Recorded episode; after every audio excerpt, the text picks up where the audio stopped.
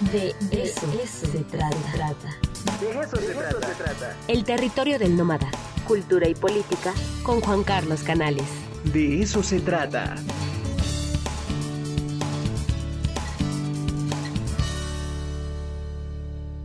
Continuamos en el de eso se trata. Juan Carlos Canales, ¿cómo estás? Buenos días. Buen día, querido Ricardo, ¿cómo estás? Muy bien, muy bien. Aquí sobándome del pierrotazo que me puso psicosis. Pero aquí sigo. ¿Cómo? ¿Qué andas practicando lucha libre o qué? No, pues me gustaría, pero ya me dijo psicosis que me veo imposibilitado para ese tipo de deportes. Sí, no te arriesgues, no te arriesgues, no vayas a acabar mal. Sí, no, tengo, eh, correría muchos riesgos, definitivamente. Oye, pues cuéntanos, buen libro que estás reseñando el día de hoy. Fíjate que primero me gustaría hacer una reflexión sobre la lectura. Fíjate que la lectura está llena de misterios, eh, de sorpresas. Los lectores somos como eso, ese caminante del que hablaba Walter Benjamin, ese caminante de la ciudad que de pronto se pierde, encuentra cosas sorpresivamente. Y esto me acaba de pasar con un libro que no es nuevo, pero que realmente me resultó fascinante, que es Freud en México de Rubén Gallo. Buscando otros libros de Rubén Gallo, que me había recomendado una amiga, encontré Freud en México, Historia de un Delirio, que es un libro que se editó por última vez en el 14 en Fondo de Cultura Económica, pero que todavía se encuentra y que es un libro que hay que leer. ¿Por qué? Porque es un libro que indaga en la recepción de Freud en México a principios del siglo XX, del siglo XX, en una primera parte, y en una segunda parte, la presencia de México en Freud. En el entendido de que en la primera parte, eh, Rubén Gallo investiga la recepción en distintos ámbitos de la vida cultural de México, desde eh, Salvador Novo, Octavio Paz, eh, Samuel Ramos, hasta, por ejemplo, la importancia que tuvo en un jurista como Carrancá Trujillo la presencia del psicoanálisis a la hora de juzgar a Ramón Mercader, asesino de Trotsky, o bien todo el debate que se generó cuando este sacerdote benedictino, Le Mercier, aplicó el psicoanálisis a los monjes del monasterio benedictino de Cuernavaca, que fue un caso y del cual se generaron obras de teatro, novelas, cine. El Monasterio de los Buitres fue una película muy famosa basada en la obra de teatro de Leniero. Entonces es verdaderamente impresionante la influencia que tuvo Freud en la construcción de la modernidad en México, porque va a ser un pilar fundamental en la construcción de la modernidad en México, ya sea en el caso de Novo para aceptar y reivindicar su homosexualidad, o bien la interpretación que hace Octavio Paz a partir del Moisés y la religión monoteísta sobre el tema de la soledad y la melancolía del mexicano en el laberinto de la soledad, ¿sí? hasta desde luego la propia Frida Kahlo, como lee el Moisés y la religión monoteísta y pinta un cuadro, que es de los menos conocidos de Frida Kahlo, sobre el Moisés y la religión monoteísta.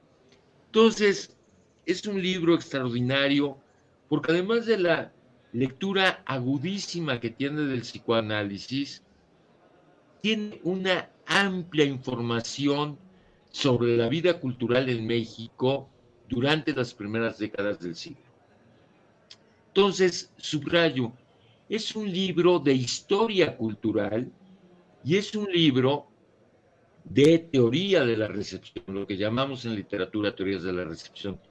Y la segunda parte habla de la presencia de Freud, de México en Freud, y cómo lee una serie de fenómenos indirectamente, desde luego Freud nunca estuvo en México, eh, tenía precisamente el libro de Carrancá Trujillo en su biblioteca sobre derecho penal, pero la lectura que hace Freud de México es una, es una lectura que apunta al multiculturalismo.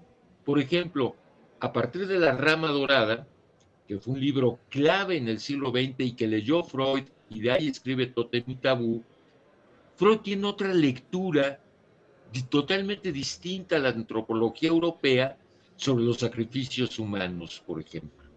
¿Sí? Y luego lo que es más interesante es los referentes en distintos sueños de la interpretación de los sueños que hay sobre México. Entonces es un libro que me, sorprendió, yo mismo me sorprendí no haberlo leído antes, pero que es un libro muy bien escrito, muy bien documentado, muy divertido, y que independientemente del interés que uno pueda tener por el psicoanálisis, es un libro que nos abre un panorama extraordinario sobre la vida cultural en México y sobre la construcción de la modernidad. Porque finalmente lo que él subraya en el caso de Le Mercier, este monje lo que intentó fue abrir un abanico de temas en torno al psicoanálisis para la modernización de la Iglesia Católica en México. Aunque fue condenado de que era un perverso y de que solo usó el psicoanálisis para revivir las perversiones de los monjes, no es cierto. Él lo que buscaba a través del psicoanálisis era que los monjes se enfrentaran a una vida religiosa auténtica. ¿Sí? O en el caso sorprendente de Octavio Paz, a mí me sorprendió la presencia particular del Moisés y la religión monoteísta a la hora de escribir el laberinto de la soledad. O te digo, este caso también extraordinario de la vida jurídica de México, que fue la aplicación del psicoanálisis al caso de Ramón Mercader, asesino de Trotsky. Entonces, creo que es un libro que hay que leer, independientemente de el interés particular de cada quien, porque es un libro que nos abre a otra dimensión de la historia cultural mexicana. Oye, qué maravilla de libro. Porque sí, efectivamente, creo que a nivel cultural el impacto de Freud, pues digamos, en todas las capas culturales de nuestro país fue tremendo. Eh, en las vanguardias, ¿no? También se observa su influencia. Y yo creo que no hubo intelectual en México, ¿no? Dentro de ese periodo histórico que no se sintiera mm, influido por Freud. O atraído, por lo menos, ¿no? Eh, y claro, y aquí lo importante es cómo Freud va a ser un pilar fundamental para discutir la modernidad mexicana después de la revolución porque, a ver, hay que decir que Samuel Ramos recurre a Adler, no a Freud, ¿sí? Para toda esa interpretación que hace sobre el perfil del hombre y la cultura en México. y Samuel Ramos era un hombre muy conservador, ¿sí? Pero, por ejemplo, ¿sí? Como en Novo, en Octavio Paz, en Frida Kahlo, eh, no digamos en Remedio Osvaro, es una presencia fundamental o en el derecho.